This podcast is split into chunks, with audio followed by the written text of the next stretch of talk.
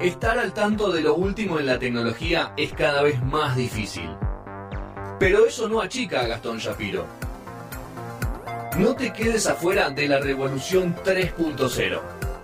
Arranca la columna de tecnología en 3, 2, 1. El T800 cada vez más cerca.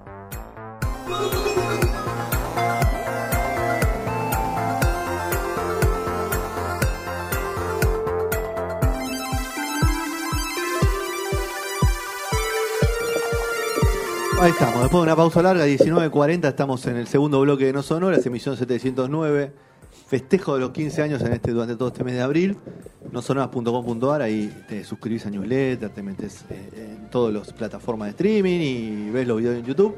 Eh, vamos a hablar, vamos a juntar tecnología y música.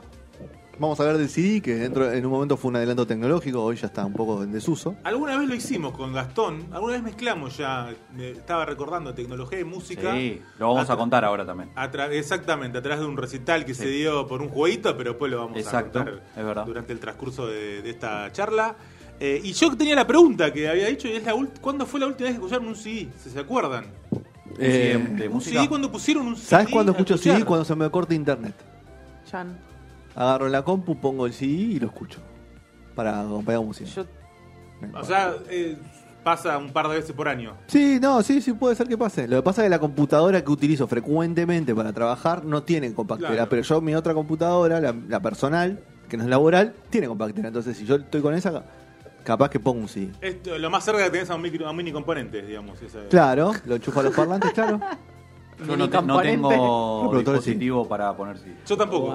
Eh, yo era- no, hace poquito porque me quedó un CD Bien. y que es un CD de Piazzolla que es el que- Compilados. No, un CD de Piazzolla no sé cuál es, eh, me quedó dentro del auto y el auto, viste que tiene tres posibilidades. eh, Bluetooth, radio, ta, Claro. ta, ta, y ¿El cuando se desconfigura, sí, el auto Ah. como que le- sigue teniendo la compactera el modelo base. Entonces cuando se me desconfigura todo, salta, y yo digo, ¿de dónde? Y es ese CD que está dando vuelta porque una vez que lo metiste quedó ahí adentro y ya no tengo otro. Muy bien. Muy bien. Bueno, lo dejo. Dale para adelante. Sí, Bueno. Vamos a arrancar. ¿Querés que arranque? Pero cuando quieras. Hermoso. Me acuerdo, y voy a arrancar, con- miren con lo que voy a arrancar, porque es espectacular, ¿eh? Esta va para vos, Sergio. A ver. Para vos. Me acuerdo que en la facultad, eh, parte de, lo primero que vimos en teoría de la comunicación es que hay un filósofo que se llama Marshall McLuhan, capaz lo escucharon o lo Sí. escucharán en algún momento, que una de las frases más conocidas que tiene es que el medio es el mensaje.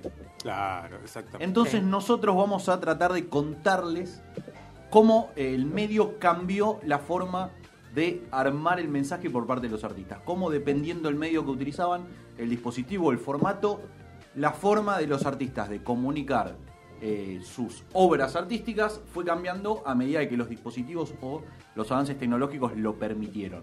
Entonces vamos a ir desde las primeras grabaciones eh, hasta lo que vos decías recién, Sergio, que fue, eh, digamos, estos conciertos virtuales que sucedieron dentro de Fortnite con 40 millones de personas escuchándolo.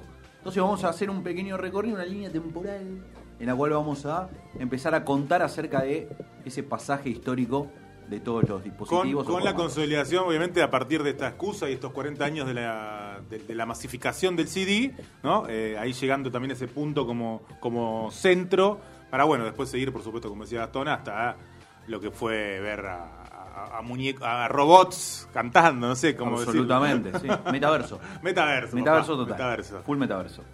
¿Querés arrancar? Bueno, eh, yo te voy, te voy ahí hasta el año 1857, ¿eh? Y allí eh, el tipógrafo e inventor parisino Edward Leon Scott de Martinville, ¿eh? Acá corregime acá. Dale, dale, dale, dale, ¿eh? Construyó un aparato que llamó fonautógrafo. Fonautógrafo eh, le permitió registrar por primera vez ondas sonoras sobre papel ahumado. Esta fue la cuestión. ¿Y qué hizo? Chabón por primera vez grabó una canción. la canción primera que grabó se llamó, ahí va otra vez en francés, ma- maldición, Au clair de la lune. O de la luna, ¿no? El claro de la luna, claramente es la traducción. Interpretada por una soprano, una soprano que na- no se sabe quién fue, ¿no? Quedó como anónima la cuestión. Esto fue el 9 de abril de 1860. eh, pero bueno, hubo un detalle que se perdió Scott, que pudo grabar pero no podía reproducir en ese momento, ¿no? Eh, O sea, lo grabó, pero no se podía reproducir. Entonces, ¿realmente lo grabó? Entonces realmente lo grabó, sí, lo grabó porque se recuperaron eh, después, con el paso del tiempo, eh, digi- digitalmente, lo que fue esa grabación. Y tenemos para escuchar un pedacito. Tenemos para escuchar un pedacito, pieza histórica, no se asusten. ¿eh? Vamos a escuchar un pedacito de lo que fue esa grabación de 1860. A ver.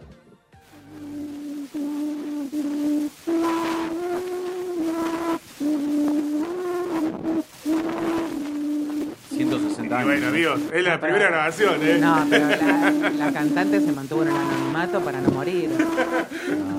Escuchame, pero pensate esto, pensate esto que acá no se entiende nada y estamos, Sí. nos estamos riendo, por supuesto, de lo bizarro que Pero es. era raro. Imagínate que, que haya, que lo, lo hayan logrado en su momento, ¿entendés? Pero claro, ¿qué pasa? Lo que decíamos, no se, había, no se reproducía, se había grabado nada más. eh, pero bueno, la cantante anónima, así que no se supo quién fue, sí de la canción y sí, por supuesto, de esta gran invención, que por supuesto, eh, poquitos años después, o no tantos, bastantes más, empezó a tener una evolución, querido Gastón. Exactamente, porque en 1878, muy poquito después, el conocidísimo por todos nosotros, Tomás Alba Edison. Me gusta ese, ese, ese Alba, ¿eh? Exactamente. eh, inventó el fonógrafo, Exacto. ¿sí? el, que todos, el que todos conocemos, y fue la primera vez que se pudo reproducir una pieza musical grabada, eh, conocida también por todos como Mary tenía un corderito. Ah, sí, sí, sí. Eh, y fue la primera, repito, la primera pieza artística eh, audible eh, que nos eh, pudo generar este, esta mente superior o avanzada para la época, 1878. En- desde ese momento comenzó como la el inicio de una posibilidad de grabación, o la tecnología daba la posibilidad de grabación en eh, una especie de discos que después se iban a derivar en lo que iban a ser los vinilos, Claro. eh, que son versiones de 10 a 12 pulgadas de, diámetro muy grande, pero que solamente permitían eh, almacenar o grabar entre 3 y 4 Claro. minutos de audio. O sea, no podías excederte a eso. Una eso- cancioncita, ¿no? Claro. Claro, pero por eso es lo que eh, tratábamos de decir al, al principio. Si vos solamente tenés la posibilidad de grabar cosas de 3 o 4 minutos, tenés que crear cosas Componés de 3 para o 4 eso. minutos.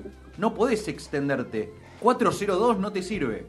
Entonces eso era como la eh, fue como la primera limitación artística. Eh, hablamos en tiempos donde tal vez hasta, hasta entonces, hasta años antes, eh, lo que primaba, eh, si se quiere, un mainstream que no existía, pero si querés inventarle un mainstream en el momento, era sobre todo la música clásica o la Total. ópera, que claramente eran eh, minutos y minutos de, canción que no entraban ni de cerca en estos 3-4 minutos que, eh, que, que venían a, a repro- a poder reproducirse, lo cual tal vez, y acá no nos vamos a meter en esta cuestión porque es algo que estamos como eh, charlando ahora, pero digo, eh, tal vez esto haya sido también eh, ayudando a, a- a que crezca el formato canción, claramente, ¿no? El formato canción, medio que se va a consolidar a partir de que no quedaba otra en cierta forma. en Estaban forzados obviamente a que solo, que solo sean sencillos, digamos, Claro. EP. Claro. No, no había otras posibilidades. Primero porque no tenían la posibilidad de grabar y después porque nadie tenía la posibilidad de reproducir cosas que eran más extensas que tres o cuatro minutos. Entonces, durante muchísimo tiempo, solamente se vendían de a EP o de a sencillos. O sea, quien sacaba bandas o artistas que sacaban cosas más largas eran una serie de discos.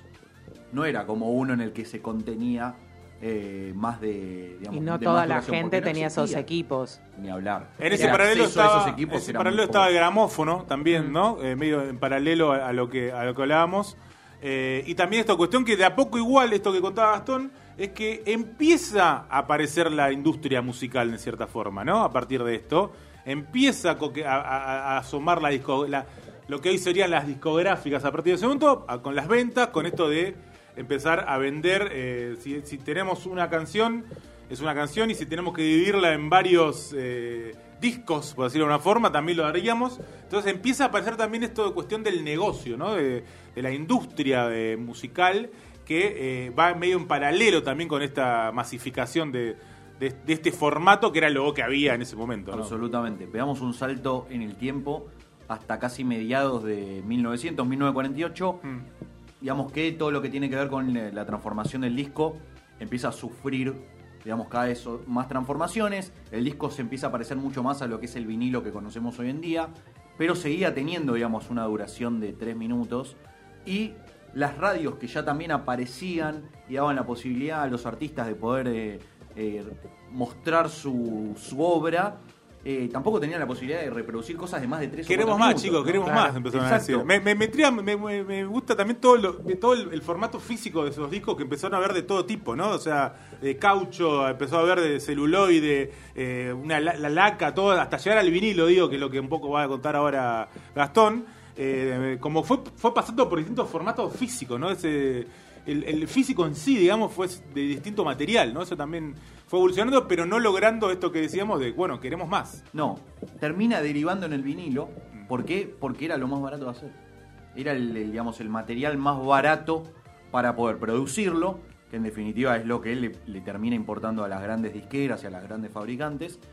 Y al mismo tiempo, son eh, las radios son las que terminan impulsando más el tema de que eh, las disqueras y artistas generen más contenido porque tenían tan, digamos, tan pocas posibilidades de eh, masificar su producción mediante discos que capaz no eran tan baratos en un momento y ahora sí, es que los artistas tienen que sacar disco, disco, disco, disco, en que en este caso al día de hoy sería sencillo, sencillo, sencillo, sencillo, eh, y sería muy, muy difícil pensarlo hoy en día.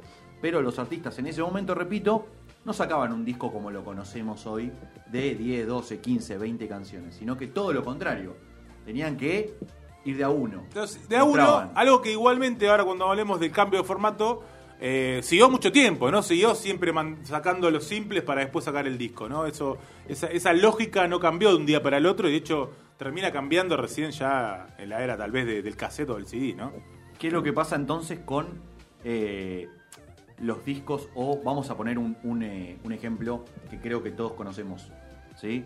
Eh, Pink Floyd, una de las bandas más conocidas eh, a nivel histórico. Uno de sus temas más conocidos, Shine On You Crazy Diamond, di- eh, dura 26 minutos. Claro. ¿sí? ¿Qué es lo que pasa? Sí, ¿qué es lo que pasa? Tecnología y drogas. no pueden, eh, digamos, para el año 75, que es cuando se hace este disco, ¿sí? No pueden sacar, no, no tienen la posibilidad de sacar disco que dure o que tenga la posibilidad de reproducirse de una. El formato, digamos, o, o la. Más que nada, no el formato, sino el modelo de negocio que existía en ese momento no permitía sacar una obra de 26 minutos. Entonces, ¿qué, ¿cuál es la idea? ¿O cuál, cuál, ¿Por qué son tan reconocidos hoy en día eh, o tan disruptivos hoy en día? Es porque dividieron esa obra en nueve partes, ¿sí? que son las que hoy conocemos como una obra Entera. conceptual ¿sí? Eh, de 26 minutos. En ese momento no existía digamos, la posibilidad de ponerlo en un solo disco, decidieron dividirlo en nueve partes y bueno, que cada uno escuche la parte que más le gustaba o busques, digamos, busques la forma de eh, poder reproducirlo uno atrás del otro. Pero traje un pedacito también del primer LP de larga duración del año 1948. Dígalo. ¿eh? Que eh, duró 21 minutos por cara, ¿eh? o sea, ya pas- pasamos entonces de esto que decíamos de que solamente se podía reproducir 3 o 4 minutos a 42, ¿no? Porque tenía 21 cara A, 21 cara B, y fue eh, grabado el primer EP en 12 pulgadas, el concierto en Mi menor, opus 64, ejecutado por el violinista Nathan Milstein, con el acompañamiento de la Orquesta Filarmónica de Nueva York, grabado por Peter Goldmark, inventor húngaro, mezcla, húngaro barra estadounidense, quien eh, básicamente con esto le empieza a cambiar eh, de por sí y definitivamente el rostro de la industria en la música. Eh, vamos a escuchar un pedacito ahí también de Fondo More cuando digas. Eh, tenemos ahí para escuchar un poquito también, ¿no? Por supuesto lo estamos escuchando en formato digitalizado en la actualidad, pero ya empieza a cambiar un poco la cara, ¿no? De, de lo que se más escucha. ¿no? ya es música. Siempre música clásica lo- los primeros, tanto lo anterior como esto. Sí, y, y es verdad, es un buen dato, eh, que va a cambiar, por supuesto, eh, en breve. eh, pero me hace acordar también cuando hablamos de, de- bueno, de la radio en sí también. Sí, también, siempre. mm, clásica, Por ahí ¿no? porque ponerse en un lugar de algo que no, que no, que siempre va a estar vigente la música clásica. Puede ser ese pensamiento. Sí, Mm. sí, puede ser. Pero bueno, el disco va a tener un, un suplentecito. en Porque, ¿qué pasa? De repente llega el formato, capaz eh, que ustedes, yo me saco de acá. Mirá cómo ¡Ay, vino, muchacho mirá. joven! Ay. mirá, Te exceptuás. eh, Me- exceptuó esto, eh, que es eh, la llegada del cassette. Y para mi gusto, el más disruptivo de todos, en Sí. cuestión de, de, de Forma. todo, ¿no? De forma, o sea, no te lo Más, esperás, pare- ¿no? más parecido al cine y lo fílmico como formato. Muy bien, exactamente, ¿no? Como que, ¿qué pasó acá? Decís, ¿qué onda? ¿Qué pasa? En el año 63, eh, 64, eh, Philips populariza o comienza a fabricar este formato de eh, grabación y almacenaje de audio eh, que se llama cassette, que en realidad se llama Audio Compact Cassette, eh, para ser más, más exacto, que empieza a reemplazar un poco todo lo que tiene que ver con el vinilo, ¿sí? No, no reemplazar, sino con, como que a meterse un poquito más. Se empieza a colar y empiezan a, ver, a ir como en paralelo, en principio, ¿no? Básicamente. Como que nunca termina de reemplazarlo, No. siento yo. No, como que nunca vino uno y el otro se fue, sino que recién No, el paso ah, siguiente eh, suplantó a los dos. Exactamente. No, pero en un ratito también, antes de ese paso siguiente, vamos a hablar de, de algo que sí hizo que el, cassette sea Total. lo más popular, ¿no? Primero y principal, lo, lo- lo que tenía de bueno el cassette es que eh, el tamaño era mucho más compacto, Sí. mucho más llevable, transportable. eh, De hecho, la publicidad lo hacía, lo, Philip lo asemejaba a los cigarri- al, Al paquete de al cigarrillos. cigarrillos, ¿no? Para decir el- ese parte pocket, ¿no? De lo que es el cassette. Exactamente. Eh, Para mi gusto perdía mucho en lo que era la gráfica del cassette, ¿no? Perdía En la mucho estética. En, la- en lo que era el, El- disco. No, no, el Ah. tema de la portada, ¿no? El, Ah. el- la- la- Como lo- lo objeto. visual, digamos. Y en un cassette quedaba bastante perdido, me parece. Segundo paso, digamos, o metemos un paso intermedio en lo que es el cassette, es que es el primer formato que de repente empieza a tener cara A y cara B, o sea, Claro. que, que lo podías escuchar de los dos lados. Tenía la posibilidad de grabar muchísimo más tiempo, ¿sí? Y de que después- vos lo podías grabar en tu casa. Exacto. Y tenía el Exactamente. truquito. Claro, y después tenía la posibilidad, o fue de los primeros que tuvo la posibilidad de que sea regrabable. Claro. Entonces que vos grababas un... se- primero, perdón, me, me olvido lo anterior.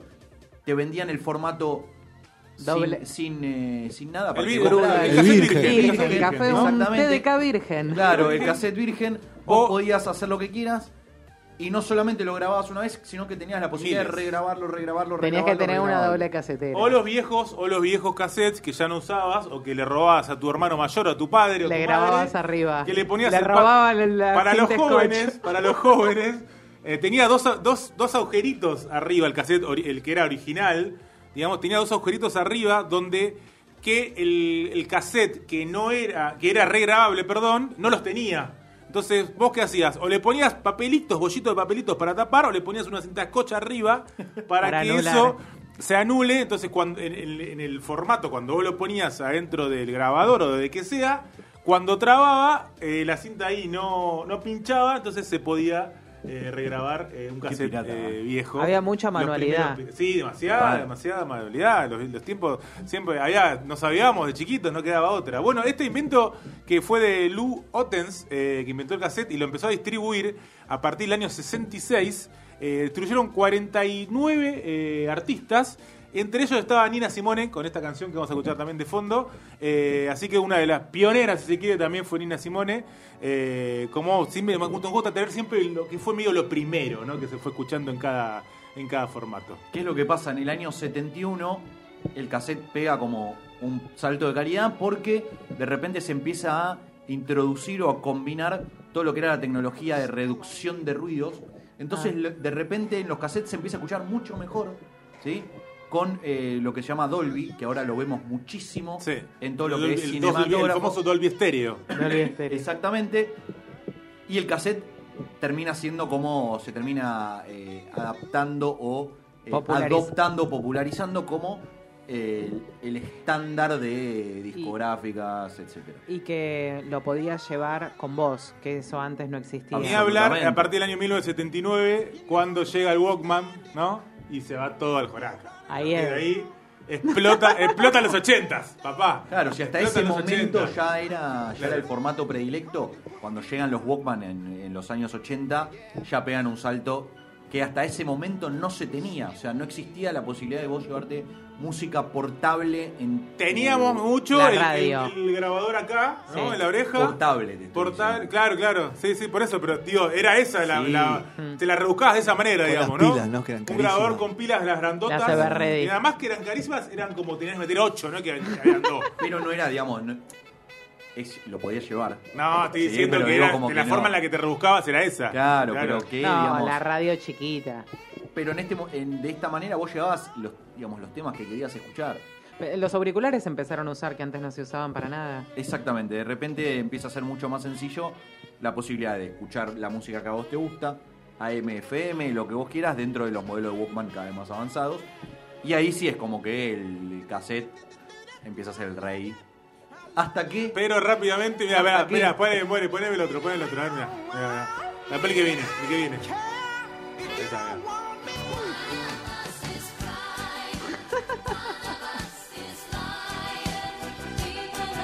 Contalo, Sergio. Qué lindo, suena ABBA, suena ABBA de fondo, eh, año, llegamos, llegamos, Fede, a los 40 años del CD, año 1982, llegó, llegó por fin el CD, el disco compacto, el primer, realidad, en realidad vamos a contar y acá este, Gastón nos va a introducir un poco más, pero eh, ¿qué pasa? Eh, ha- Había, había habido un par de cuestiones, él va a ir más a lo técnico, yo soy más el que tira lo, eh, la bufarrea, ¿viste? La- Las la- efemérides. Claro, bueno, eh, en Europa eh, también habían empezado a grabarse discos eh, si- sinfónicos otra vez, eh, los valses de Chopin, eh, la Sinfonía Alpina de Strauss, eh, también todo interpretado por un chileno que se llamó Cla- Claudio Arrau. Pero bueno, ¿qué pasaba? Todavía no había eh, mucho lugar donde reproducir los CDs, porque acá Gastón ahora nos va a contar.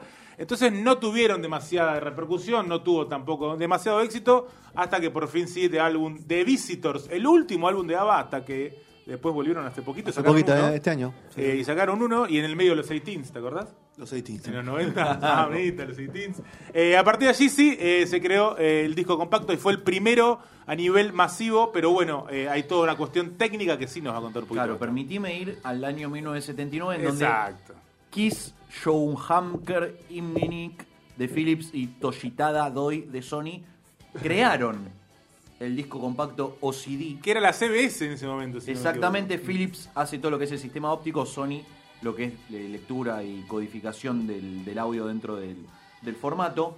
El tema de lo que pasa es que se empieza a comercializar, no tiene éxito porque había todo un lío económico muy grande en esa época, no se podía distribuir de manera sencilla y al mismo tiempo, eh, si bien tenía una, una mejor calidad de grabación y de reproducción, no había mucha gente que tenga la posibilidad de re- reproducirlo. Eso era la clave, eso era la clave. ¿Sí? O sea, si vos tenés los CDs, buenísimo, espectacular, funcionan bárbaro, pero muy poca gente tiene la posibilidad de reproducirlo, ¿en dónde lo escuchás?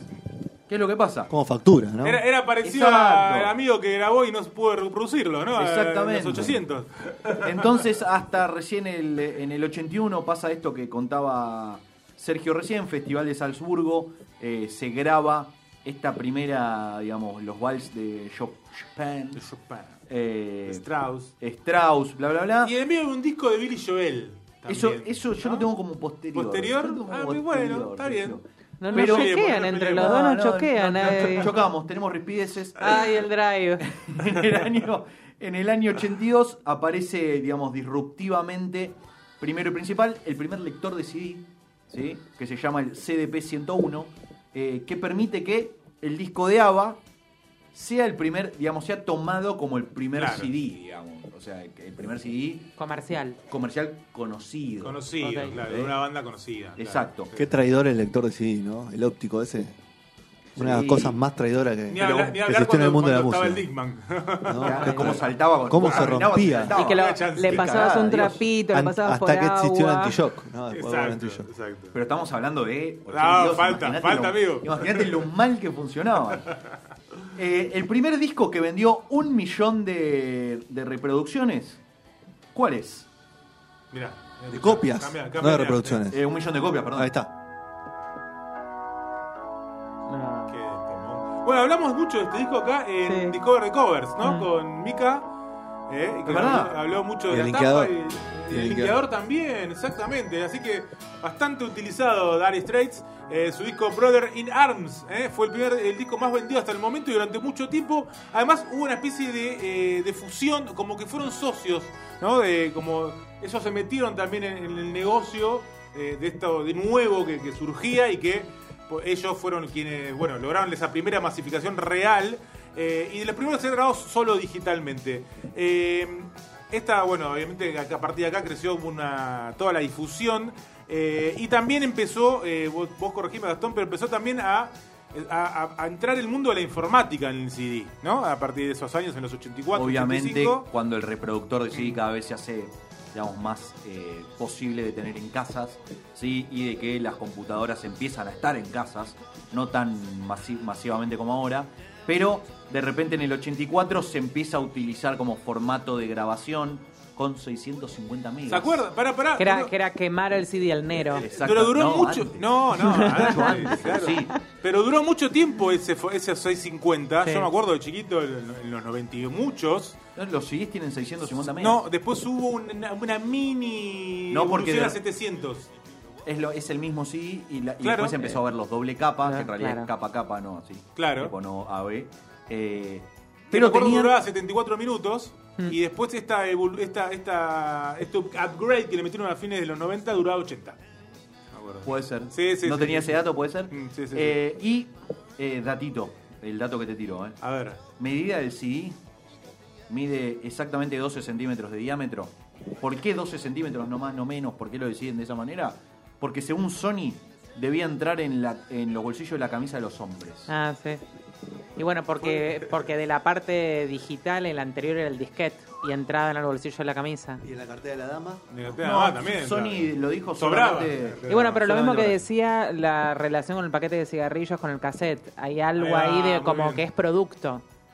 A fines, mira. a fines de los 80 eh, llega, como decía Ana recién, el famoso CDR, ¿no? Que era eh, para empezar a grabar. Claro. También, ¿no? Empezar a grabar y empieza la jodita. empieza la jodita a partir de ahí. Medio en paralelo se empieza a eh, intentar, si se quiere, porque duró muchos años, eh, a partir de este alemán Kari Heinz Brandenburg, que empezó a coquetear con el tema de, che, me parece que estoy inventando el MP3, ¿no? De a poquito, a principios de los 90, eh, y acá se va, eh, pues vamos a llegar a, porque esto es a mediados, cuando termina de oficializarse, de salir a la luz el MP3, eh, empieza a intentar y lo que hace es agarrar una canción que escuchaba en el momento en la radio, que se llamó Tom's Diner, de Susan Vega, que es la versión a capela, tiene una versión normal, digamos, original, y una a capela en su disco Susan Vega. Él escuchó, la tenemos ahí de fondo para escuchar, eh, escuchó esta canción y dijo, voy a convertir esta canción en MP3, en el formato de MP3, que ahora nos va a contar un poquito de qué se trata el querido Gastón, si te des por ahí, o no, eh, por sí, supuesto. sí, sí, Pero eh, lo que dice que el, primera, el primer intento le salió pésimo. ¿Eh? Pero a partir de igual de eso quedó como la reina del MP3 Susan Vega a partir de este intento De este primer intento fallido, claro. fallido del MP3. Claro, ¿qué es lo que empieza a pasar? Es que las discográficas y sobre todo nosotros como usuarios nos empezamos a dar cuenta que con el auge de Internet o con las primeras oleadas de un Internet en nuestras casas podíamos tener acceso a ciertos discos, ciertos temas, poder elegir o empezar a elegir nosotros qué música escuchábamos sin necesidad de tener eh, el disco físico y escucharlo ahí, sino que mediante las computadoras que teníamos cada uno de nosotros en nuestra casa, teníamos acceso a esta información. Qué locura, qué locura, no sé si les, vos- no sé si llegaron, vos no creo que haya llegado, sí, seguro que sí. ¿De qué? Llegamos De los jóvenes. ¿Cómo tiene 15 años? Ese Ah. primer, esa, primer com- esa primera compu con CD Con- para, Eh, para sí, sí. grabar CD. Sí, obvio. El Con- éxtasis, ¿no? Sí, que había sí. ahí. Había uno que la tenía y claro. Y que, no, y que no se te trabe la disquetera No, con, con el disquete adentro. fallidos, sin Yo, duda. te- yo tenía, en el- pero estoy hablando en el 98, 99, Claro. Ya para grabadora de CD era tope gama, Ay, tope gama total,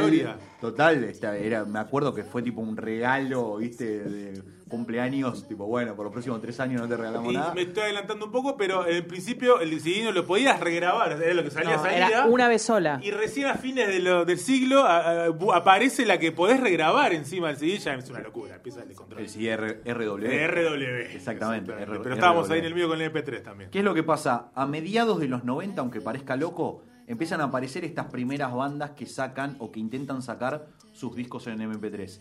Y una de las primeras bandas que saca canciones en MP3 es una banda realmente muy conocida y que capaz nosotros no teníamos el dato, que es de estas bandas que, digamos, que intentó sacar eh, estos primeros... Empiezan a, a, MP3. repi- a ripiarse, ¿no? Esas Exacto. sí.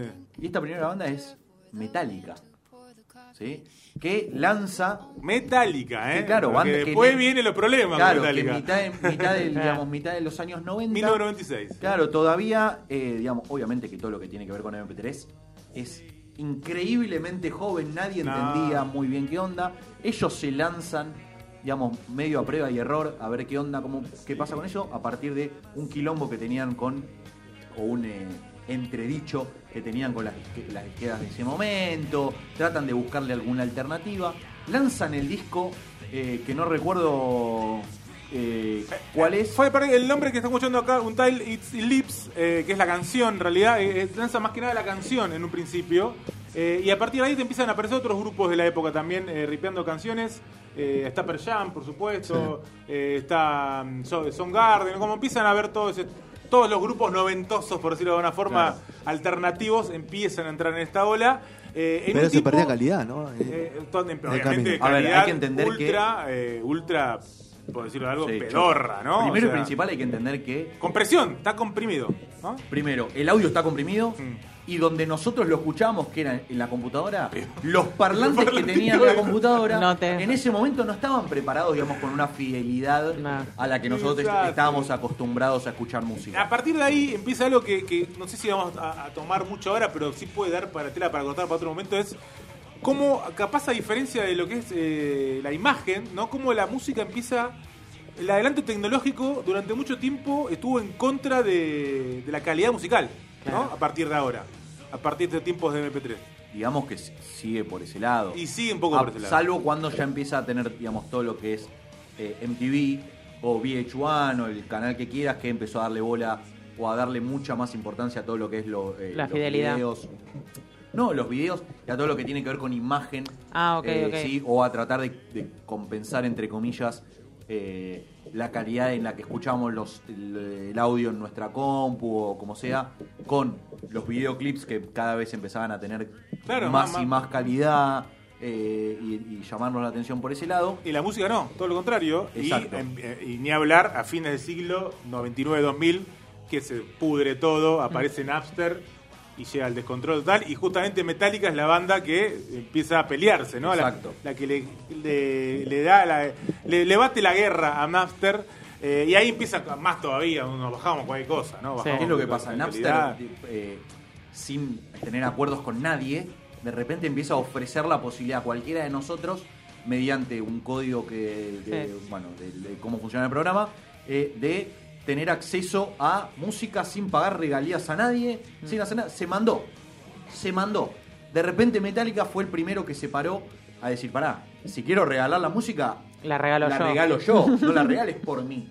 Y así se le pararon atrás un montón. Bueno, Sí, la- ni hablar que los gigantes musicales. La década de 2000 sí, sí, sí, es la Inició década de esa la manera. ¿no? Es la Exact- década de la piratería y de la pérdida de poder de, del CD original, por decirlo de una forma, y de la discográfica, ni hablar, ¿no? Pasa que después de Napster, que, que quedó como el icono de ese inicio de piratería, después pasaron un montón de programas Casa, que Ares. casa, ya, totalmente, mule, cualquier cosa de esas, que eh, vos te bajabas discos, temas, Sí. que no sabías ni la calidad, ni si era el, el disco que quería, la canción que quería, te bajabas Venían con virus, obviamente, Ni ni hablar, hablar. La cantidad de virus que, que te bajabas con esos programas, sí, pero tenías la posibilidad de llegar a la música sin Gratis. nunca tener, primero, obviamente gratis, sin nunca tener un formato físico al que estábamos acostumbrados 20 años atrás, sí, sino que solamente teniendo un acceso a internet, en ese caso era limitado, y una computadora, fin. Empiezan a aparecer los primeros MP3, sí, entonces podés hacer portable la música que te bajas en tu casa. Toda la discografía dentro. Todo, sí. exactamente. Al principio, bueno, podías elegir algunos temas, después podés eh, de repente poner muchísimos más temas. Se empieza a hacer más portable, no, la, digamos, la caída de la venta de los CDs, de repente empieza, digamos, a tener un- una caída, repito, muy grosera, Porque, digamos, la, la nue- Ya la está, nueva forma estaba de... perdiendo, la discográfica estaba perdiendo la batalla por primera vez en su vida, en Total, su ya historia. no, no controlaba nada. Y en el año 2007 que dijo Radiohead dijo, muchachos, si vamos a hacer esto, vamos a regalar, la- vamos a regalar, vamos a tirarlo y que compren, que paguen lo que quieran. ¿no? Exactamente. Yo me recu- no sé si te acordás, Fede, me acuerdo mucho de ese momento. De cuando, eh, Tiró en. Rainbows, Sí. Y dijo, lo puso en, la- en, la- en su, En su propia La gente podía, claro, la gente podía pagar o no pagar. quieran, claro, O no pagar. O no pagar directamente. Eh, bueno, tomó un poco el toro por las astas. Y después lo editó el disco. Y después Muy lo editó a fin- Claro, sí, esto sí, fue sí. en el octubre y en diciembre lo edita. Y eh, al momento en paralelo también empieza Pearl Jam a grabar mucho los, los discos en, y los shows Claro, en vivo, sí, ¿no? sí. También y a ofrecerlos. Los booklets. Exactamente, ¿no? Empieza, a, bueno, a, a la mu- a la- los artistas mismos. Hoy están subidos Spotify esta muchos. cuestión. Claro, pero a ver, ¿qué es lo que pasa? Hasta ese momento es, bueno, vos, lo querés, vos querés escuchar Radiohead, escuchar, bajate lo que quiera o compra el CD. Claro. En ese caso Radiohead como banda dice, pará, esto que decíamos recién, si yo quiero regalar mi música o la quiero ofrecer, déjenme que yo ponga los términos y condiciones que se me cantan a mí como banda. Es la primera banda que ofrece sus contenidos de manera nativa, digamos, o personalizada, con calidad de sonido buena, no chota y bajada de cualquier lugar, sino que si vas a escuchar mi, mi música, quiero Sí, que la está- escuches. estaba en MP3, pero estaba en el máximo, en 320. Exactamente, ¿no? vos te la bajás en calidad que, digamos, en la que nosotros queremos que escuchen nuestra música y sin necesidad de utilizar cualquier programa random, sino que, digamos, te lo bajás de forma oficial. ¿Y qué es lo que empieza a suceder? El CD que este año está cumpliendo 40 años, repetimos, Ahí sí empieza realmente a quedar. Debacle. Sobre todo porque es donde, bueno, acá, para medio ya, Fede, para, para ir terminando, aunque tenga algo más tecnológico él, seguramente de la actualidad. eh, esta caída del CD, obviamente la, la- la hacen las propias discográficas por una cuestión de sobrevivir, ¿no? Y de generar y empezar a crear las plataformas digitales, que bueno, es lo que estamos escuchando hoy. Y lo que hizo que medio eliminó en demasía la piratería, Sí. ¿no? Por decirlo de alguna manera. Nosotros ahora no nos bajamos más música de ningún lado. No. La escuchamos en las plataformas, Sí, ya sea. YouTube, ya sea Spotify o todas las demás que hay dando vuelta, que son un montón. Eh, y medio que la batalla, para mi gusto, la gana, ¿no? La discográfica, en cierta forma. Sí. Eh, y el que pierde es el CD, por decirlo de alguna manera. Mira, ¿no? nosotros estamos hablando, o nos centramos en el CD por esto de, de los 40 Sí. años, pero del 2000 al 2010, ni te estoy tomando los últimos 12 años, de 2000 a 2010, cayó un 88% Claro. la Sí. venta de CDs. Una barbaridad. Estaba en la B en serio la Sí, discográfica. total- la- eh, sí, y bueno, ni hablar los CDs. Y en el 2017, según eh, los- las grandes discográficas, solamente se vendieron 40 millones de CDs en el año En el mundo. en el mundo durante Ah. un año, ¿sí? Que es, eh, si empezamos a, a tomar en cuenta lo que se vendían discos en otro momento, es una porción muy pequeña. ¿A dónde llegamos hoy en día? A una digitalización total y a un formato de streaming que conocemos con la posibilidad de, en nuestro dispositivo amigo, tener la posibilidad de escuchar lo que se nos cante, cuando queramos, donde queramos, de cualquier manera. eh, y eh, obviamente que el, el total opuesto a todo lo que veníamos eh, diciendo y sin entrar en detalle. Y quien quiera entrar en detalle puede encontrar eh, la columna que hicimos con Sergio hace un par de meses Claro. eh, con respecto a eh, el recital, entre comillas, de Travis Scott. Travis en, Scott, ahí está, no el nombre. Exactamente, en Fortnite, que en definitiva ni siquiera es un tipo que está parado en un escenario, sino que vos consumís música de un avatar en un metaverso o en una especie de universo que está hecho en Fortnite, en un eh, recital al que asistieron más de 45 millones de personas al unísono, una barbaridad total. Eh, ¿Qué, se viene, Gastón? Vaticinate algo. ¿Cuál es el Metaverso próximo? full, metaverso full, eh, tratar de No. pensar. ¿Se no acaba, tengas duda. ¿Se acaba el vivo? No ¿Se tengo acaba ni- el vivo? No tengo ningún tipo de dudas que se viene por ese lado. eh, Uh. Pero bueno, a los 40 años y a modo cierre y redondeo, 40 años de la salida de oficial, entre comillas, del disco como formato musical, eh, ya podemos decir que así como nació, Murió. sí. Sí, porque a diferencia, y ahí sí cerramos, del vinilo que, que recupera y que se encuentra su nicho, Mm. yo siento que hay lugar para el vinilo nada más en ese nicho, ¿no? No hay lugar para el sí. Como cosa histórica. Para el caseno, Para el cassette también, sin. Pero muy poquito. Pero más chiquito ese, Ok, ese ok. nicho, ¿no? Muy bien. Eh, pero el CD yo creo que pierde la batalla entre los tres. Mm. Muy bien. Así cerramos. Cerramos. Ha cerrado la sección de tecnología y música, que han hecho un raconto sobre las grabaciones y todo, centrándose en la historia de CD que está cumpliendo 40 años y algún que otro loco todavía lo sigue editando. Sí. Y seguramente en la casa de cada uno y una debe haber algún CD. Edité uno. No sé, Morena, si tiene algún CD en la casa. Sí, tiene CD en la Hace casa. menos de un año edité uno, imagínate. Editaste uno vos. Mirá que, mirá qué osado.